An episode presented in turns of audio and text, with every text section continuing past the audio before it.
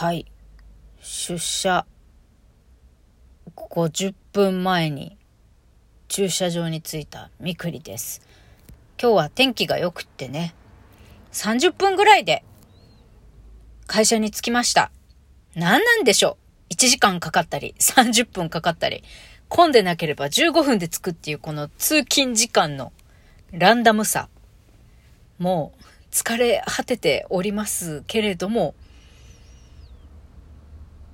なんとか、でも、あれだね。やっぱ朝さ、そう今日ちゃんと早起きできたの。早起きして、ちゃんとお化粧も家で終わらせて、にゃんこたちにね、お利口さんにしててね、お留守番よろしく、チュッチュッって、チューしてないけどね、別に。あの、お利口お利口って撫でてね、ちゃんとお弁当も用意して家を出るとね、あ、こんなにも気分がいいものかと。やっぱり朝の支度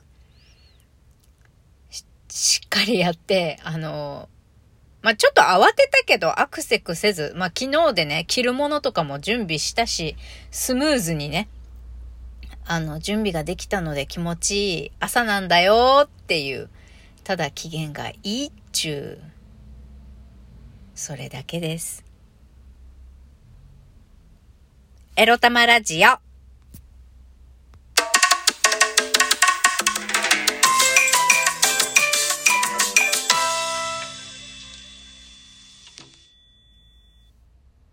皆様、おはようございます。みくりです。この番組では、借金持ち、独女、兼業フリーランスと言い張っている私、みくりが、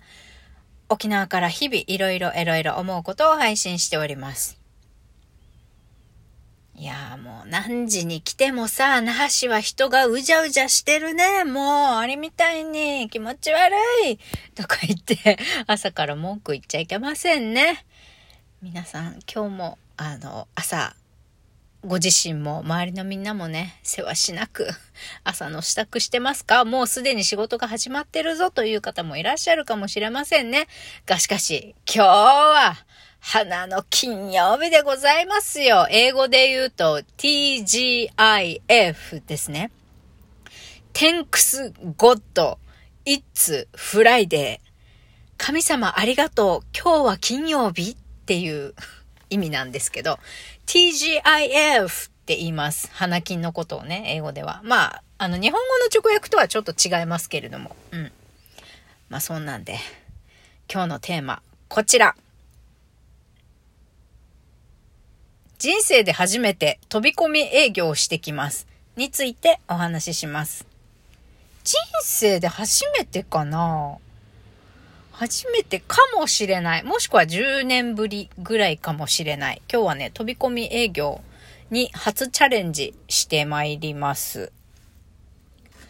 昨日も少し話しましたけれどね、売上状況を見ると、あの、仕事の内容がわからないとか、どんな営業トークを繰り広げていいのやらわからんと言ってられる、言って、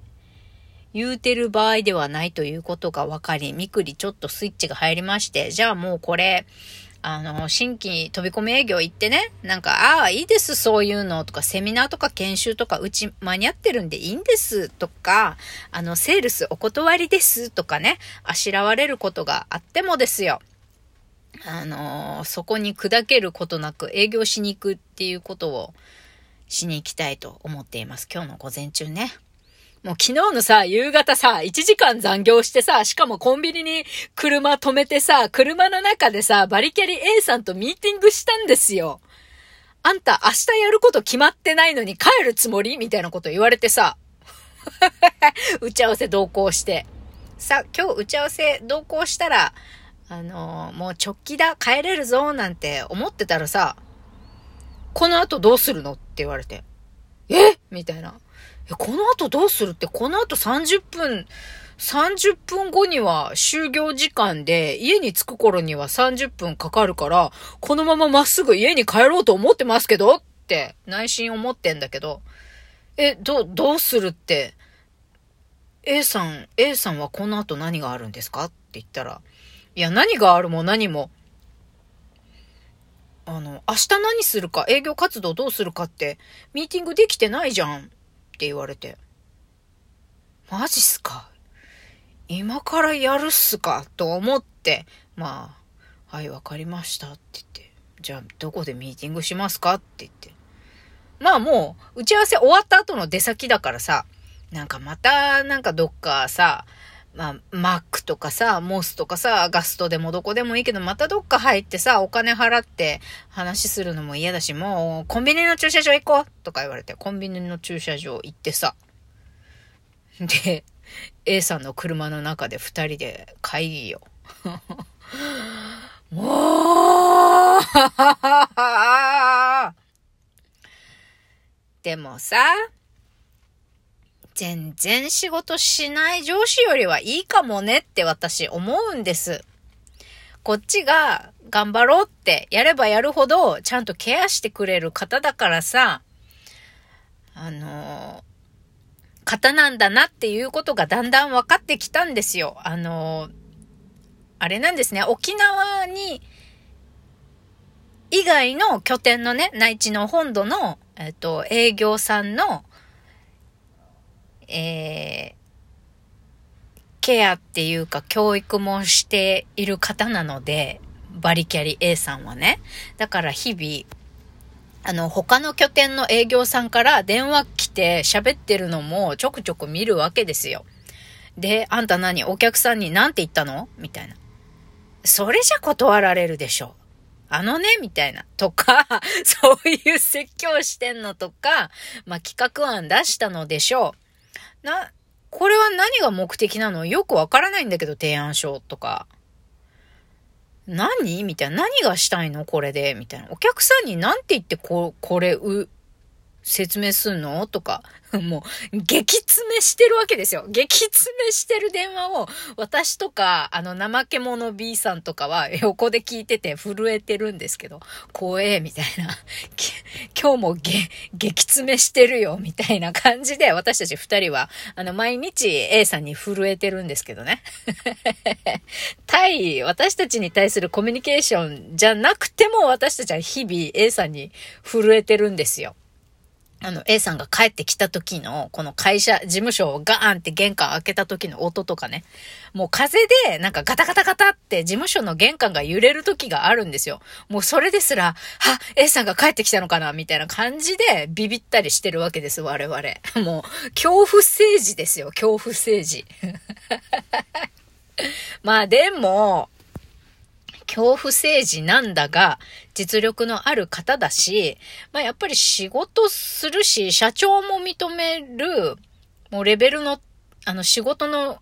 高いレベルで仕事をやってくれる方で、社長ですら、あの僕も見習うところがたくさんありますっていうふうにコメントなさるぐらいの実力者だからさ、あの、やっぱり仕事をこっちもね、こっちもこっちで仕事をやろうとか、もっと成長しようとか、あの、お客さんとアポ取れる回数を増やすためにどうしたらいいかって自分の稚拙に、稚拙でもね、もう安直でしょうもない雑な企画を出したとしても、まあ激詰めされると思うんだけど、でもやったらやったなりに激激詰めされて、こう、こうじゃない、ああじゃないってヒントはくれるので、答えは絶対教えてくれないんですよ、A さん。まあ彼女の教育の仕方なのかもしれないけどね、答えは自分で探せっていうか自分の言葉で言えって感じなんだろうけど、ヒントはくれるけど絶対答えを教えてくれないんですよ、A さん。もう頼むよってこっちは思うんだけど、まあでもそれはそれでね、あの、教育手法としては、あの、やられてるこっちは苦しいんだけど、きっとそれが、あの、結果自分のためになるんだろうなって思えるから、あの、要は、結局バリキャリ A さんってね、仕事ができる上にやっぱり仕事に熱意のある人だし、仕事好きなんだと思うんだよね。だから、厳しいけれども、それに応えようというか、なんとか成長したいとか、仕事をうまくやっていきたいと頑張る人に対しては、あの、優しくはしないけど、しっかりケアはしてくれると思うんです。あの、他の従業員に対してもね、対するこの対応を見てて、少しずっと A さんの、A さんのことを信頼するようになってきてるんですよね、私。あ、でも全然仕事しない上司のところにいた時もあったけど、私、ほんと苦しいから。あの、仕事しない上司のもとにいる時って何が苦しいかって、お客様のクレームがすごく増えることなんですよ。で、自分がやってないことなのに、クレームが増えて、てもしくは、まあ自分のやったことだけど、ケアしてくれない？上司出せとか言われても、出てきてもくれないし、この上司が仕事しないせいで自分たちの仕事がどんどんどんどん増えてアップアップで残業とか増えたり、もしくはもっとこういうところをうまくやればいいのにっていう改善がなかなかなんだろう、下々のスタッフ間っていうか、そこでうまく連携、マネジメントする人がいないから、もう自分の仕事が増える上に末端のお客様まで不満にさせてしまっていっぱいクレーム来るわけですよ。で、それの処理でさらにまた仕事増えるみたいなことが起きるから、まあ、そういう上司のもとにいるよりはちゃんと仕事してる人に激詰めされてる方がまだいいかなっていう発想は M なんでしょうか？わかんないけど。まあでも昨日ね、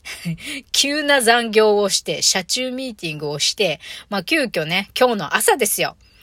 日が午前中に飛び込み営業行くしかないくない？みたいな話になっちゃったんで、私はまた、まあ人生初か10年ぶりぐらいにね、今日は飛び込み営業行ってきたいと思います。まあ、午前中それを頑張ったらね、午後はちんたら仕事しようかなって思ってるんで、A さんもいないしね。だから皆さんもちんたら仕事して帰ってきてくださいね。それではまた、いってらっしゃい。